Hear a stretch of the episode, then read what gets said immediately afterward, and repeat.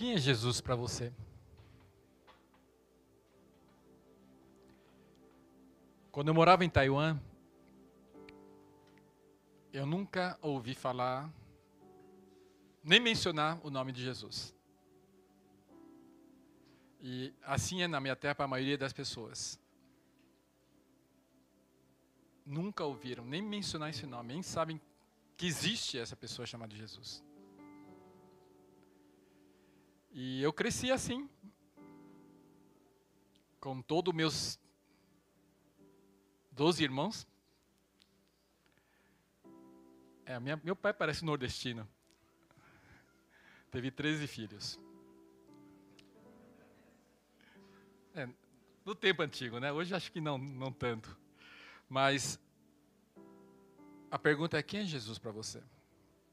E quando eu vim ao Brasil com sete anos,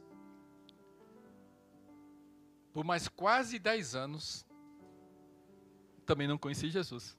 Continuamos com o nosso budismo, adorando ídolos, com nossas superstições, nossas crenças, e não sabia quem era Jesus. E quanta gente hoje, longe, não tão longe e perto, e não sabe quem é Jesus. E aqui nós cantamos, nome maravilhoso, tão precioso. Mas se é tanto, por que só fica, só fica para nós?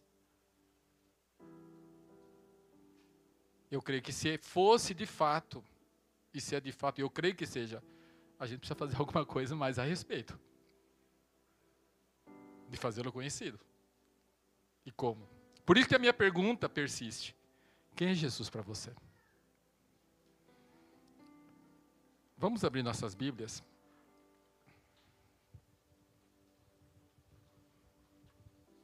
No Evangelho de Lucas.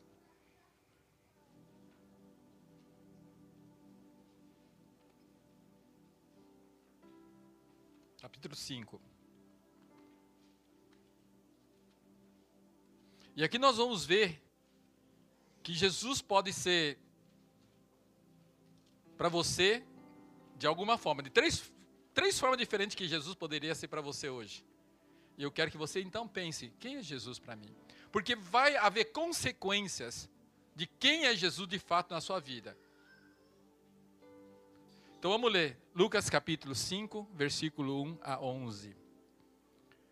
Aconteceu que, ao apertá-lo a multidão para ouvir a palavra de Deus, estava junto ao lago de Genezaré e viu dois barcos junto à praia a praia do, lugar, do, do Alagor. Mas os pescadores, havendo desembarcado, lavavam as redes. Entrando em um dos barcos, que era o de Simão, pediu-lhe que o afastasse um pouco da praia, e assentando-se, ensinava do barco as multidões. Quando acabou de falar, disse a Simão: Faze-te a largo e lança as vossas redes para pescar. Respondeu-lhe Simão: Mestre, havendo trabalhado toda a noite, nada apanhamos, mas sob a tua palavra lançarei as redes. Isto fazendo, apanharam grande quantidade de peixes e rompiram-se as redes. Então fizeram sinal aos companheiros do outro barco para que fosse ajudá-los. E foram e encheram ambos os barcos, a ponto de quase ir a pique. Vendo isso, Simão Pedro prostou-se aos pés de Jesus, dizendo: Senhor, retira-te de mim, porque sou pecador. Pois à vista da pesca que fizeram, a admiração se apoderou-se dele e de todos os seus companheiros bem como de Tiago e João, filhos de Zebedeu, que eram seus sócios. Disse Jesus a Simão: Não temas, doravante serás pescador de homens. E arrastando eles os barcos sobre a praia, deixando tudo, o seguiram. Quem é Jesus para você? A essa altura, no capítulo 5 de Lucas, a gente vai perceber que Jesus, né, por ele atrair uma grande multidão, ele já era uma pessoa bem conhecida.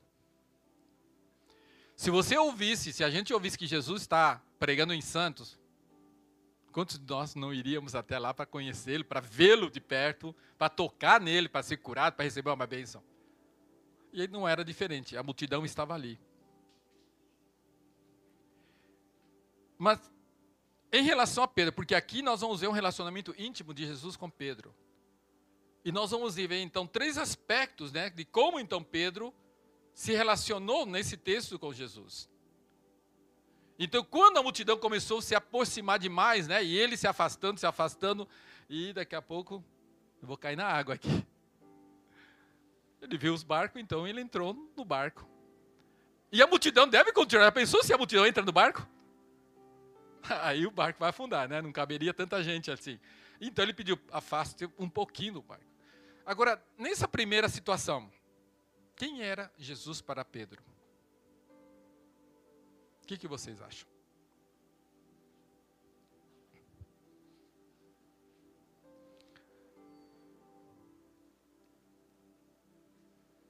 Quem era Jesus nessa situação aqui?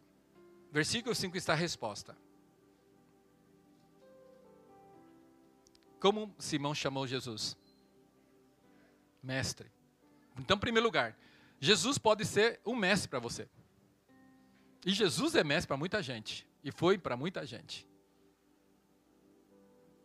Para quase todo mundo, Jesus era um mestre, era um rabi. Agora, o que significa ser um mestre? Alguém conhece muito, conhece as leis, tem muita sabedoria, né? E tem seguidores, porque é um mestre, né? Senão ele não seria um mestre. Mestre tem que ter seguidores, né? E tudo mais.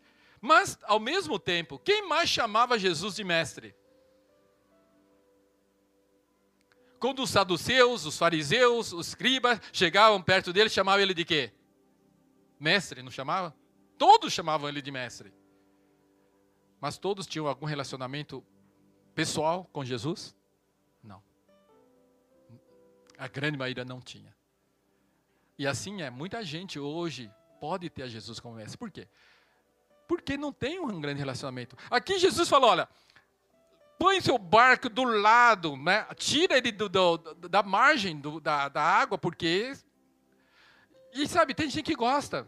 Ajudar Jesus. Puxa, vou usar minha casa para fazer alguma coisa, vou, vou participar, né? É, vão falar: olha, em que barco que ele estava? No barco do Pedro. Né? Então, eu, eu, fico pensando, quando, quando Jesus olhou para Pedro e falou: afasta seu barco, sabe o que aconteceu? Onde estava a atenção de toda aquela multidão? Em Pedro. O que, que ele vai fazer? Ele vai afastar o barco? Qual vai ser a reação? Qual vai ser a resposta de Pedro? Então, a, a, tem muita gente que é estrela, que gosta de ser estrela para Deus.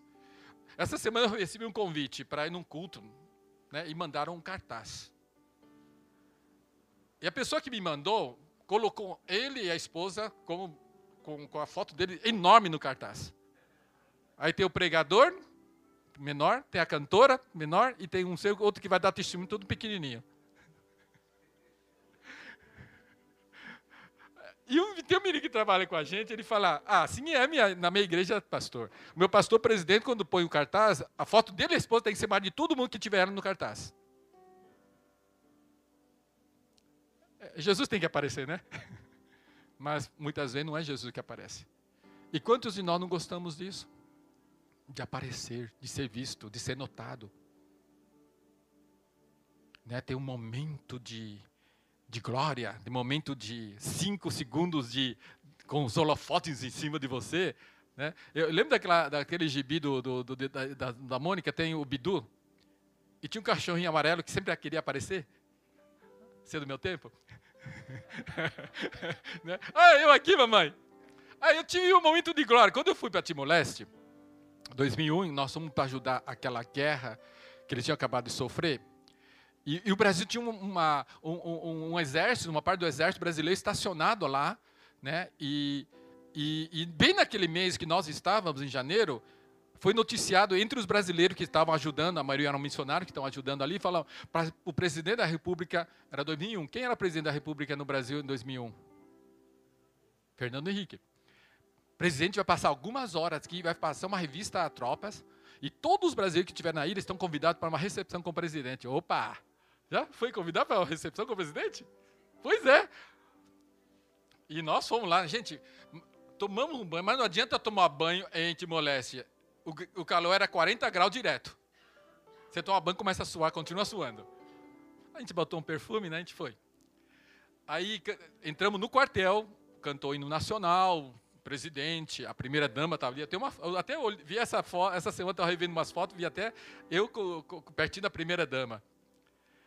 Aí, depois do hino nacional, serviram salgadinhos, serviram guaraná. E, e como estava dentro do quartel, então os guarda-costas não ficaram ao redor do presidente. Ficou todo mundo solto. Aí começou a sessão de foto. Todo mundo queria tirar foto, foi ficar do lado do presidente, né? Aí é, é foto, é foto. E eu não vi a minha oportunidade. Porque tinha uma moça, uma missionária amiga nossa, ela estava todo o tempo do lado do presidente. Aí chegou uma hora e um guarda-costas chegou e falou: Moça, você já saiu em todas essas fotos. Sai do, do lado do presidente. Aí quando ela saiu, aí eu aqui. Até pus a mão ao redor do presidente e tirei a foto. E quando eu trouxe a foto e mostrei para minha sogra, ela falou: Puxa, que montagem que fizeram para você, Seung. É Photoshop. Ele não acreditou. Né? Mas eu fico pensando, né? Pedro estava nessa situação. Mas Pedro, nesse momento da vida dele, ele tinha Jesus como mestre. O relacionamento provavelmente não era íntimo. Né? Aqui ele podia ajudar, estava ajudando Jesus. E de repente você gosta de ajudar a igreja, gosta de ajudar Jesus, gosta de ajudar o pastor, né? E as pessoas vêm, batem na sua costa, muito bem, legal isso. Será que esse é o relacionamento que a gente tem com Jesus? Passamos a maior parte da semana entretido em nossos negócios, em nossas vidas, em nosso dia a dia, e pouco lembramos do Senhor Jesus. Aí a gente vem num culto, ou participa de um culto online, e somos lembrados que somos filhos de Deus e gostamos nesses momentos agradáveis na Sua presença. Mas depois parece que esquecemos disso de novo. E como fica isso? Eu espero que Jesus não seja isso, não seja isso para você. Somente o Mestre. Quando acabou de falar, disse a Simão: Faze-te ao largo e lancei as vossas redes para pescar. E como ele reconheceu Jesus como mestre, ele chamou: Mestre, havendo trabalhado toda a noite, nada apanhamos. Pedro é sempre o primeiro a reclamar. Qualquer coisa a mais ele reclama. Você é assim? Ou conhece alguém assim? Você conhece, né? Mas de repente tem que olhar para nós, né? Mas aqui eu, fico pensando. Ah, Vamos colocar-nos no lugar de Pedro. O que, que ele disse? nós trabalhamos a noite inteira. O pescador tem que sair de madrugada, no escuro, para pescar. Né? E ele era o pescador. E ele disse: Nós trabalhamos a noite inteira. E nada. Imagina como Pedro estava. Saiu com o barco, voltou com o barco vazio, trabalhou, trabalhou, rodou pelo mar adentro, tentando achar peixe, já lançou a rede, tirou, não pegou nada. Lançou de novo, em outro lugar não tirou nada. Lançou de novo, não tirou nada. Qual a sensação emocional desse homem nesse momento? Frustrado, chateado, desanimado. Vamos para chutar o pau da barraca. Você já Teve nessa situação? Você está nessa situação hoje? De repente? Por algum motivo na sua vida? Por alguma situação do seu trabalho? Dentro da sua família? Assim estava Pedro. E é normal, gente, somos seres humanos, temos sentimentos e muitas situações a gente vai se sentir assim. Tá? Não tem problema. Então Jesus nesse momento, né, eu fico pensando, né? De repente também Pedro pode ter pensado, ele disse para eu lançar a rede. E não somente não, ele disse, faça-te ao largo. Em outra versão diz, vai para onde as águas são profundas. Vai para onde, né? Voga mar adentro, em espanhol diz. Go to, into deep water, disse em inglês. né? Vai para onde as águas são profundas. Ele tem que se esforçar, gente. E o pescador cansado, desanimado, ainda vai se lançar ao mar. E se vem uma, uma, uma tempestade, o que vai fazer? Como vai voltar? Não vai voltar. É perigoso. E Pedro pode ter pensado mais, ele disse, lançai as vossas redes para pescar. Peraí, peraí, quem é o pescador aqui? Eu ou ele? Ele não é um carpinteiro? Agora vai dar desse pescador? Né? Pedro pode ter mil um argumentos, e nós sempre também temos argumentos contra Deus quando ele pede alguma coisa mais difícil, gente. E quando ele pede algo que não compreendemos, quando ele pede algo que vai contra minhas emoções, meus desejos, em um momento de desânimo, de frustração, pronto para explodir, talvez. E quantas vezes a gente não se encontra assim? E sabe o que, que ele diz então? O que eu entendo aqui? Jesus está se mostrando, ele, eu vim aqui para te salvar de uma situação perdida. Você perdeu o dia. Trabalhou e não ganhou nada, não conseguiu pegar nada. Foi-se o dia. E quantos nós não temos dias assim? De frustração, e ele vem salvar. Aqui Jesus não tem esse, esse, esse, essa palavra no texto, mas ele se coloca nessa situação. Eu vim para salvar. E não é vim que ele veio fazer? Ele veio nos salvar em situações muito pior que essa, que é a nossa perdição na lama do pecado caminhando para o inferno, e aqui ele vem de fato para ser esse Senhor, esse Salvador para nossas vidas. E graças a Deus, olha o que ele disse. Graças a Deus, eu, que, que Pedro, apesar que ele sempre retruca, sempre se queixa, sempre fala mais, mas aqui no final do versículo 5 ele diz o quê? Sob a tua palavra. Sob a tua palavra. Gente, base da minha fé da minha crença e que vai me levar a agir, tem que estar baseado aqui, gente. Não por emoções, não por delírio, ou que seja, não é por direção, fala humana. Tudo que aquele pastor fala, você tem que ver se está aqui direitinho, tá? Tem que estar aqui, sob a tua palavra. Sob a tua palavra, Deus. E sabe, eu, eu, fico pensando que muitas vezes a palavra de Deus é tão clara, né? Quando o pastor mencionou Salmo 1, né? A, a, tudo que fizer prosperará. É porque você medita na lei do Senhor dia e noite. E quando a gente medita na, na lei do Senhor dia e noite, o que, que acontece? A gente vai obedecer a Deus. E tem que começar a obedecer. Eu sempre falo para os meninos que trabalham comigo lá, que querem ser missionários. Você tem que começar com pouquinho. Ser fiel no pouco. E o que, que é se afiando um pouco?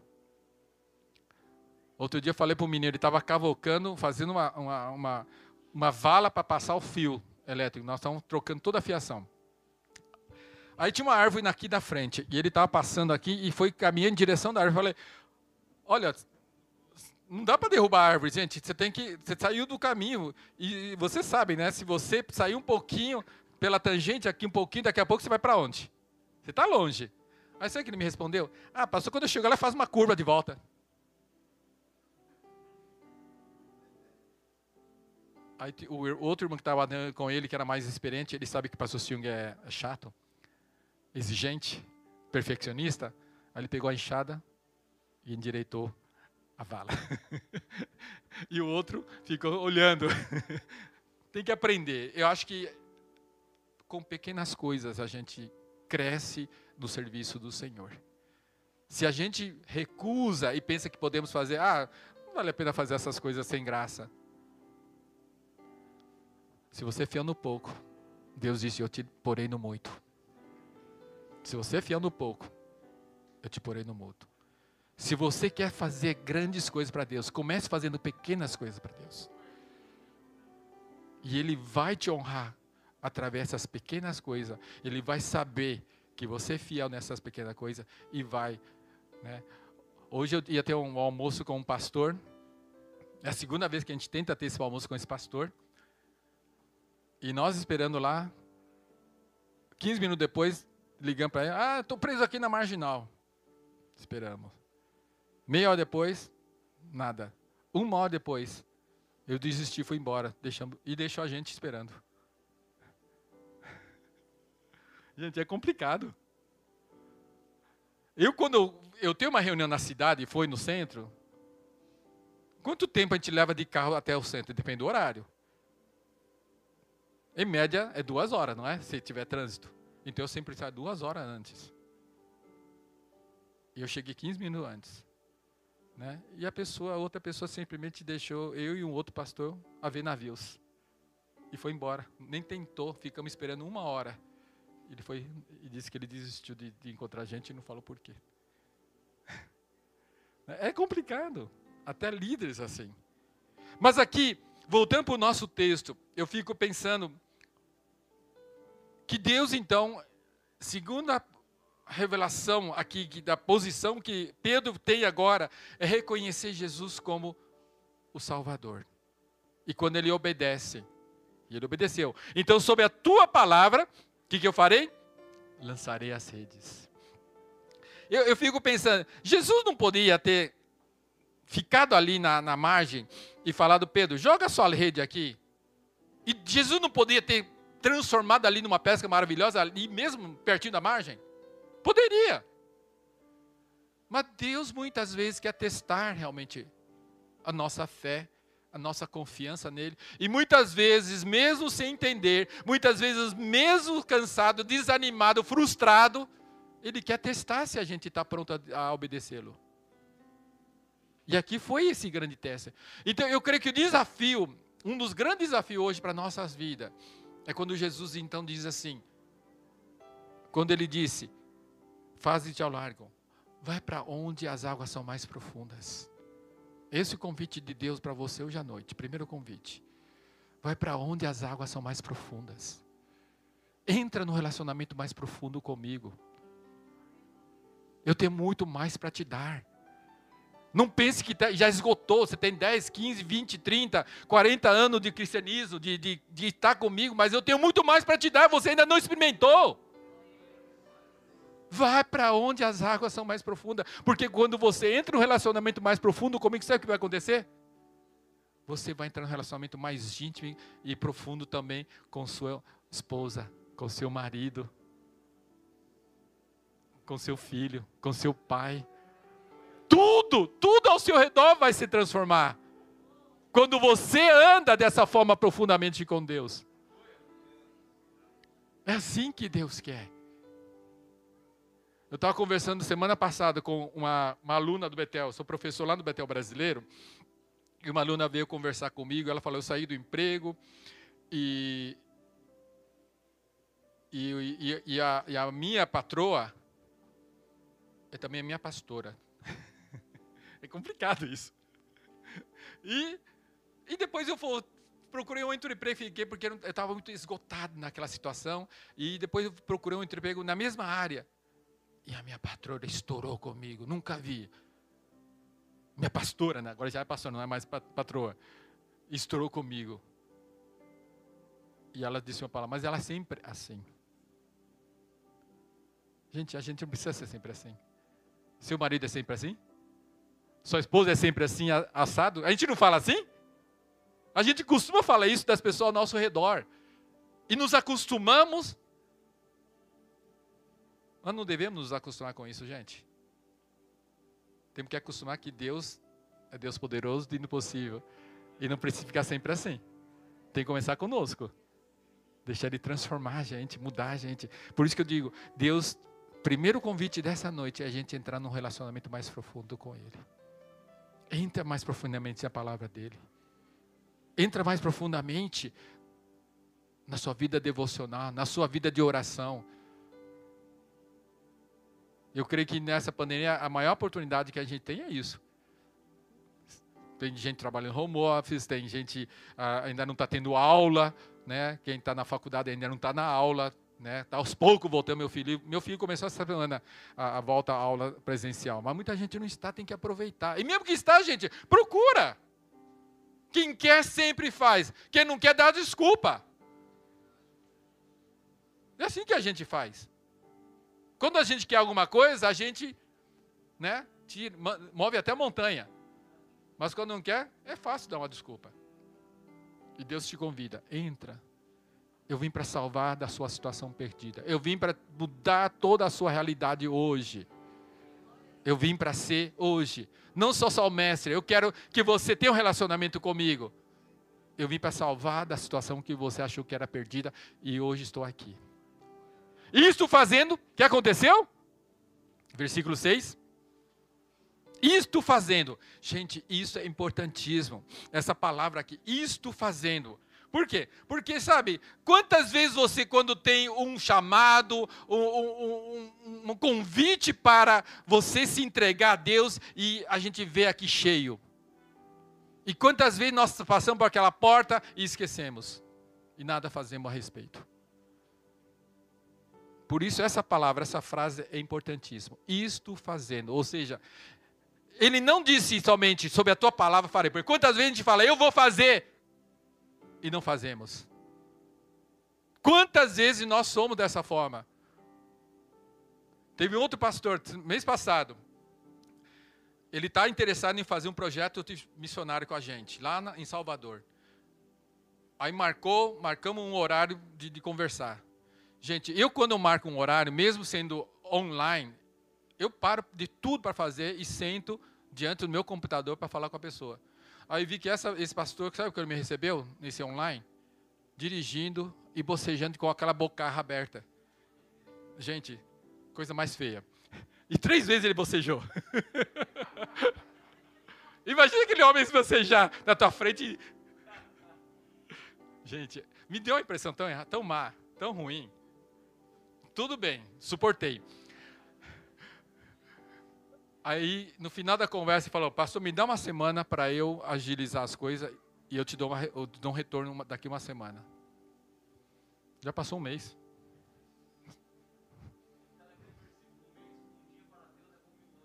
Passou um mês, gente. Quanta gente não tem palavra? Pastores, eu estou trazendo situações de pastores, né? E quanto? E é a nós. E eu? Será que eu tenho palavra? Eu tive uma situação tão chata essa, a, é, a, antes do, do casamento que nós tivemos ali na missão, que entrou uns vândalos lá, um vândalo só, né? Ele quebrou, mas fez uma quebradeira. Ele estava meio doido, chegou 27 carros da polícia ali dentro da missão. E ele se escondeu lá no segundo andar do salão que eu te mostrei, né? Que tem o um mapa lá. E ele jogou todas as mesas e cadeira pela escada abaixo. Me quebrou vidros, quebrou o, o piso e todo e as, as cadeiras, as mesas, tudo estragado. E para o casamento a gente precisava dar uma, arruma, uma arrumação, né? Aí fomos, fui atrás de, de, de, de vidraceiro aqui na nossa região e encontrei um ali perto. E ele se identificou como cristão. Aí falou, vou fazer um bom desconto para você. Não pediu desconto, mas ele quis fazer o desconto. Aí eu convidei ele, ele lá para então para fazer a medição. Ainda convidei numa feijoada que nós tínhamos naquele dia. E ele ainda levou mais três camaradas. Ele falou: Eu vou levar já os vidros, a gente corta lá e põe, né? Não levou vidro nenhum, nem cortou, não fez nada. Eu volto amanhã. E se eu esperasse ele, eles estavam todos quebrados até hoje. Gente, como tem crente que não tem palavra? Que não tem profundidade nenhuma com Deus. E depois me fala, mas a minha vida profissional não tem nada a ver com a minha vida espiritual. Espero que nenhum de nós tenhamos essa atitude. Mas como tem crente que tem encontrado dessa forma? Gente, vamos entrar num relacionamento mais profundo e verdadeiro com Deus. Por isso, então, voltando aqui, isto fazendo, o que significa isso?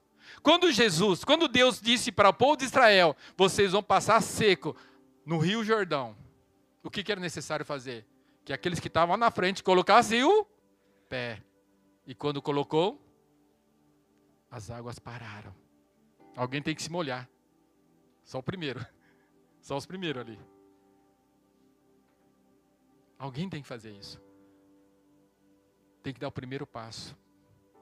E talvez é tão difícil dar esse primeiro passo. A gente fica aí procrastinando, enrolando. Quantos, quantos nós não somos assim? E para as coisas de Deus não pode, gente. Eu fui dar um treinamento na Igreja de Deus na Zona Norte de Missionário, e, e a cozinheira, ela morava no, no, lá no campo de, trabalho, do, do, de treinamento, e e me convidou não só para fazer yakisoba, pastor, também para fazer sashimi. E fizemos sashimi. Quem gosta de sashimi aqui? Sashimi é peixe cru, tá? Tem pouca gente que gosta. Mas aí eu fui fazer e depois conversando com ele, com ela, o marido, o filho, né, depois do jantar, e ela chegou para pastor, meu marido tem um chamado. Chamado. Chamado pastoral. Falei, que legal. E o que ele tem feito a respeito? Ah, ele tem dois anos que está sem trabalhar, que não consegue emprego. Aí, por que não fez seminário então? Por que não foi atrás? Eu, eu, às vezes eu sou muito duro. Eu fui duro com ele. Falei, como que você passou dois anos e não foi atrás se você tem um chamado?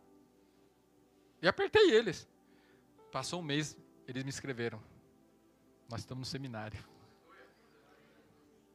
Se formou, pastoreou uma igreja e, infelizmente, o Covid levou ele embora. E a, esposa continuou no ministério. Mas eu acompanhei ele de longe, mas eles deram um passo. Se você vai obedecer a Deus, então tome passos definidos, específicos, intencionais, essa é palavra. Faça algo intencional para obedecer, para cumprir aquilo que Deus tem na sua vida. Isso nunca vai acontecer e você vai continuar esperando a promessa se cumprir. Quantos crentes gostam de ver promessa cumprida e não dá um passo sequer nessa direção? Faz a sua parte. Porque olha o que aconteceu. Isto fazendo, apanharam grande quantidade de peixes e rompiram-se a sede. Gente, Deus, Ele é perfeito. Deus abençoou ele de tal maneira que aquela rede estava tão cheia, tão cheia, tão cheia, que tivesse mais um lambari, estourava. Deus é perfeito, gente. Ele dá aquilo tanto quanto você consegue carregar, né? É perfeito mesmo. Então fizeram sinais aos companheiros do outro barco para que fossem ajudá-los e foram e encheram ambos os barcos de novo, a ponto de quase irem ao pique. Mais um lambari, os dois barcos afundavam.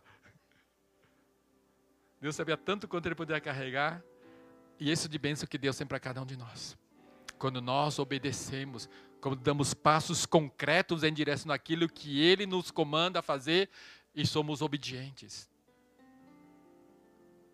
E sabe, gente, aquilo que o pastor falou, quando você é abençoado, a bênção também é dada para outros.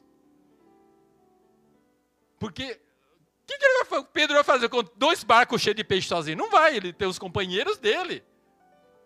Eu fico pensando, quando você ganha seu salário mensal, você vai pagar as suas contas, comprar a sua comida e, e, e as necessidades da família. Pedro, eu, eu fui em Canané uma vez e eu fui, conversei com os, o pescador e eu vejo, né, ele traz, hoje, hoje aquele tempo era sexta, ele traz uma, uma caixa agora de, de, de plástico, tudo branco, limpo, né, e, higienizado, né, de peixe e vende ali no mercado de pescadores. Aí tem do dia, né, vai ganhar e vai pagar as contas. Agora imagine dois barcos. Eu fui pensando, Pedro pensou, puxa vida, eu vou consertar o barco, eu vou comprar a geladeira que minha esposa quer, o computador novo para meu filho, fazer aquela viagem. Não é assim que a gente pensa? Tanta coisa que dá para fazer quando chega. Não é nem décimo terceiro, gente, nem o bônus, é muita coisa, gente. Para quem não costuma trazer, e cada um tem uma, tem uma caixa de peixe e vai vender no mercado de peixe ou à beira do mar, e agora tem dois barcos lotados de peixe, você vai planejar tanta coisa? Né? E, e sabe, Deus nos chamou para sermos abençoados com nossa obediência. E mais do que isso, a gente vai poder abençoar outras pessoas também quando nós obediência, porque é contagiante isso. Nossa bênção, onde quer que sejamos, nós seremos bênção para outras pessoas. Eu estou estudando lá na missão, no nosso devocional, no nosso dia de oração na quinta-feira de manhã, sobre Jacó. E, e, Jacó, apesar de tudo que ele foi, Labão dizia, o sogro dele, eu sei que Deus te abençoa, e por isso eu também sou abençoado. Tomara que as pessoas ao seu redor possam reconhecer isso. Eu sou abençoado porque você é abençoado, e eu também recebo a bênção através de você. É assim que Deus quer usar a gente. Nós tivemos um, uma, um casal de caseiro que veio lá de, de, de da Bahia. Eles, eles já eram caseiros aqui na nossa região. Quando nós chegamos em 99, eles, o, o rapaz, o homem, veio bater na minha casa. Ai, fiquei sabendo que está precisando de caseiro. Não está precisando, não sabia nem que eu precisava de caseiro. Depois que eu descobri, porque quando nós, nós ah, compramos o sítio, eu não tinha nem ideia o que era cuidar de 35 mil metros quadrados, cinco casas, eu, minha esposa, um menino de cinco, outro de quatro, outro de dois. Só nós cinco. Aí que eu descobri. Aí ele bateu. Você está precisando de um caseiro? Aí eu estou precisando de um caseiro, né? Aí eu contratei ele. Eles não sabiam ler nem escrever e, e não eram cristãos. Aí nós alfabetizamos ele, temos um programa de alfabetização pela Bíblia, estudar a Bíblia e alfabetizar as pessoas. A esposa aprendeu a ler, ele não aprendeu muito. E a esposa, quando precisou ir no médico, nós indicamos também o conhecido, né, uma médica, e ela foi, foi para o hospital ali de Interlago, e foi bem atendida, e ela disse, sabe por que eu sou abençoada? Porque meus patrões são crentes. Ela mesmo testemunha para a gente. Né? Sabe como chamamos isso? Que outras pessoas pegam, possam pegar carona na sua bênção. Dá carona para outras pessoas, gente. Que a sua bênção seja carona de bênção para outras pessoas. É isso que nós estamos vendo aqui. Quando nós obedecemos a Deus. E ambos barcos estavam cheios e lotados. Versículo 8. Vendo isto, Simão Pedro prostou-se a seus pés e disse: Qual a terceira forma que ele vê Jesus agora? Senhor. Jesus sempre foi Senhor. Antes de ser mestre, antes de ser Salvador, ele já era Senhor. E é a esse ponto que devemos chegar todos nós. De reconhecer. Porque Jesus, porque Pedro ele viu, ele experimentou um pouquinho do poder da glória de Deus nessa pesca maravilhosa. Ele viu esse poder maravilhoso. Ali presenciou. Um carpinteiro me ensinou a pescar. O carpinteiro fez isso. Mas ele não era um carpinteiro, ele não era somente o mestre, ele não veio só me salvar de uma situação perdida. Ele veio se revelar quem ele de fato é: Senhor. É a mesma coisa quando Isaías, diante ali no, no trono de Deus, no, dentro do, do, do, templo, quando ele viu a glória de Deus, o que, que ele fez? Ai de mim, que eu sou um homem de lábios impuros e habito no meio de homens de lábios impuros quando ele vê a glória. E ele se prostra. Aí Jesus disse, que Deus disse para ele então lá no templo: Quem irá por nós? A quem enviarei? E a mesma realidade aqui. Ele então se prostra. Esse é o desejo de Deus, buscando adoradores. Nós só fazemos missões por quê? Missão não é prioridade da igreja, gente. Prioridade da igreja é adorar a Deus. Prioridade da criação é adorar a Deus. Mas porque falta adoradores de Deus nessa terra. E por isso temos que fazer missões. Para que as pessoas possam adorar a Deus. E ele então, quando ele vê a glória de Deus, o que, que ele faz? Ele olha para si. Quem sou eu para estar diante desse Deus magnífico, soberano, tão poderoso, ele conhece quem ele é. E nós precisamos chegar sempre a esse momento. Quem sou eu para estar diante desse Deus todo-poderoso? Eu não sou ninguém, não mereço nada. Não sou merecedor de nada. E quando a gente se prostra em humilhação diante de Deus, e todos os seus companheiros tiveram a mesma sensação, mesma admiração, mesmo sentimento, Aí Jesus então disse: Não temas, porque daqui para frente você vai ser pescador de homens. Você vai mudar de profissão. A sua profissão principal não será mais essa de pescar peixe, mas de homens. Essa transformação que Deus quer trazer em cada vida. Não importa qual é a sua profissão, não importa o rumo da sua vida hoje, a prioridade número um de cada um de nós diante de Deus é apanhar vidas para arrancando dos, do Satanás, das garras do Satanás, das trevas, para trazê-lo à sua maravilhosa luz. E no versículo 11, e arrastando eles os barcos sobre a praia, deixando tudo. Peraí, peraí, deixando tudo? Dois barcos lotados de peixe, gente. Cadê, cadê a televisão, geladeira nova, computador novo? Deixando tudo. Sabe o que eles aprenderam aqui? Qualquer momento que a gente precisa de uma pesca maravilhosa, temos, está com Jesus, gente. Eu não preciso nada disso. Porque pega esses peixes. Pastor, põe, põe, põe, põe algum peixe aqui dentro. Fecha a igreja. Volta daqui a uma semana. O que vai acontecer? Não vamos entrar aqui dentro. Gente, Pedro aprendeu que não vou trabalhar com algo que se perde, não vou a, a trabalhar com algo que não é que, que é perene, que, que, que, que, que, que vai estragar, gente. Eu quero trabalhar com algo que é eterno. Eu quero levar para a eternidade vidas. Eu não vou levar meu carro, não vou levar minha casa, não vou levar meu emprego, não vou levar nada aqui, gente. Única coisa que é eterna que nós vamos levar conosco são vidas que a gente alcançar para Cristo Jesus. E o desejo de Deus é essa para nós.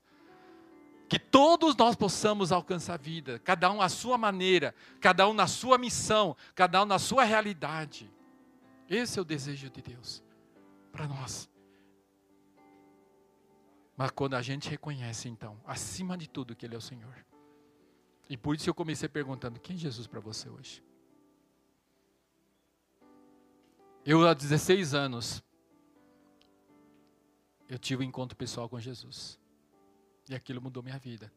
Não entendi muito no início, mas seis meses depois, num congresso, eu entendi perfeitamente isso, que Deus tinha um plano para a minha vida. E esse plano era esse, de pescar vidas. Então, desde 79, quando eu tinha 17 anos, até hoje, Exatamente daqui a um mês faço 60. 43 anos.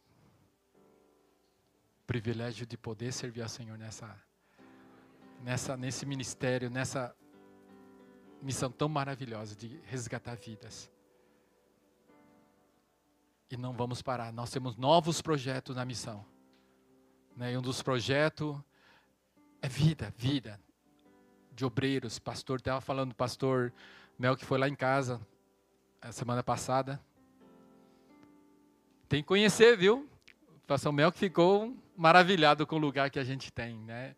No meio da mata, e, e ver o pôr do sol, aquele final da tarde, tomando um café. e tudo mais. E, e, e, nós estamos com planos realmente de ajudar. Hoje eu, eu vi, esse dia eu tenho que fazer uma pesquisa. Gente, ali eu entrei por São Norberto, para cá, né? Está nessa direção, São Norberto? Está para lá. Eu, eu, não consigo me localizar aqui ainda. Então, para lá. Eu entrei por São Norberto e vim para cá. Gente, num raio de um quilômetro. Eu vim com meu caderninho porque anotei tudo aqui, ó, hoje. Já é a segunda vez que eu faço essa. Eu vou pelas ruas orando. Eu descobri num raio de um quilômetro só, em São Norberto, vi quatro Assembleias de Deus universal, Deus é amor, comunidade cristã unida em Cristo, duas católicas, quadrangular, pentecostal, missão de Jesus, comunidade não sei o que lá, igreja missionária preservada por Deus. Tem cada uma igreja diferente lá, né? Gente, num raio de um quilômetro, 14 igrejas. E que igrejas são, gente? Que formação, que preparo. Então, o, o, que arde no nosso coração, no meu coração, agora que eu estou ficando cada vez mais ancião a fazer 60, né? É de poder, com a, essa experiência que a gente já tem, né? Poder repartir isso.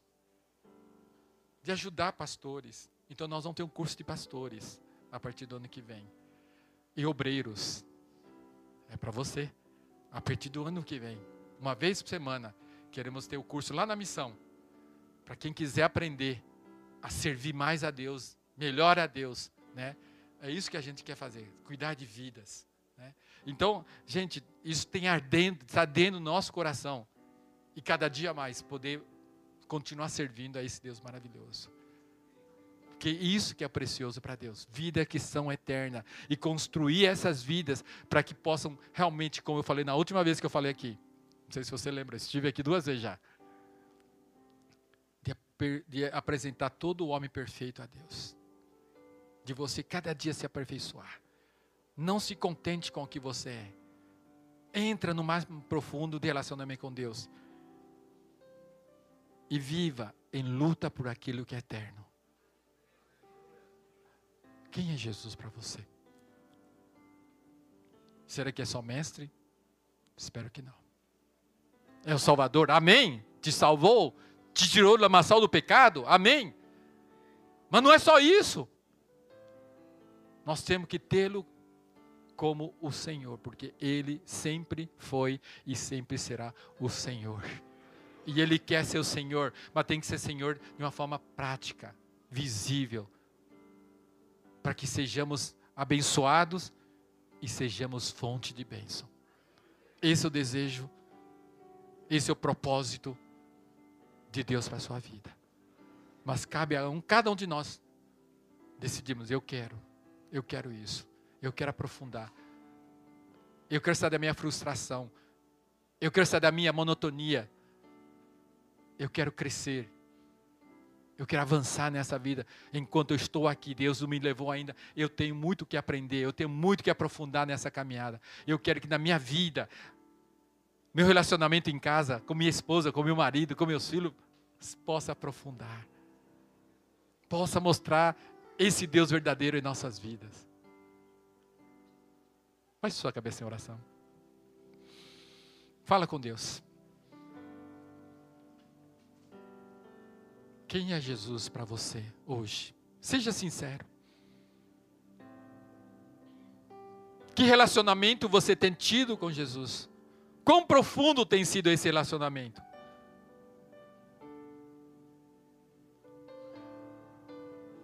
Porque quando a gente fala sobre evangelizar, sobre missões e alcançar a vida, se eu não tenho esta vida profunda, o que, que eu posso oferecer para outras pessoas? Então você precisa rever toda a sua vida. E se você quer realmente aprofundar nesse andar com Deus, experimentar Ele, mesmo que você venha sofrer, mesmo que você não entenda, mesmo que vá contra a sua vontade humana natural, você vai ter que golpear o seu corpo, dizer não a, a você mesmo, para poder agradar a esse Deus, Deus vivo e Senhor. Eu espero que você então nessa noite toma essa decisão, ou renove a tua decisão diante de Deus, de que Ele não vai ser somente o seu Salvador, mas vai ser o Senhor da sua vida, de uma forma renovada, de uma forma que você vai caminhar, vai ser abençoada por sua obediência e vai ser uma bênção por sua obediência. Se essa é a sua decisão nesta noite, eu te convido a ficar de pé que eu quero orar por você. Se você vai renovar, se você vai dizer, Deus, eu quero. Eu quero que o Senhor de fato seja o dono da minha vida. Fica de pé. E eu vou orar por você. Abençoa a sua vida e que você seja bênção. Glória a Deus. Glorioso Pai, muito obrigado, Senhor. Porque o Senhor nos alcançou, Senhor. Onde nós estávamos, o Senhor tomou a iniciativa, invadiu as nossas vidas. Nossas vidas de perdição. Mas agora, Pai, nos tem colocado no, na rocha, na torre forte dentro da tua bênção, da tua comunhão, nos perdoando os pecados. Mas queremos mais, porque o Senhor tem muito mais para nos oferecer, Senhor. Queremos aprofundar, Senhor, entrar no mais, mais profundo do nosso relacionamento contigo, Pai. E tu sabes, Senhor, onde cada um dos meus queridos irmãos e irmãs estão nesse momento diante de Ti. E eu oro então que o Senhor venha então testificar através do Teu Espírito Santo o que cada um precisa fazer, passos práticos, intencionais, caminhando na direção da obediência a Ti, a Tua palavra, Senhor. Começando nas coisas pequenas, para podermos crescer e sermos colocados em muitas coisas maiores, para a honra e glória do Teu nome. Possamos ser abençoados, Senhor, nessa caminhada. E nessa caminhada diante de Ti, rumo, Senhor, ao lar celestial, nós possamos, Pai, ser bênção para muitas vidas, Pai. Toma cada vida para que eles possam ser bênção, vasos de bênção, Senhor, nas Tuas mãos, Senhor. Seja em casa, seja no trabalho, seja na escola, onde o Senhor os levar. Que possamos, Pai, ser instrumentos vivos, Senhor. Que as pessoas possam testificar Cristo em mim e eles possam conhecer também esse Cristo em nós. Receba o nosso louvor, receba a nossa gratidão, porque só Tu és digno. Muito obrigado, Senhor. Muito obrigado. Que nós oramos, abençoando cada vida aqui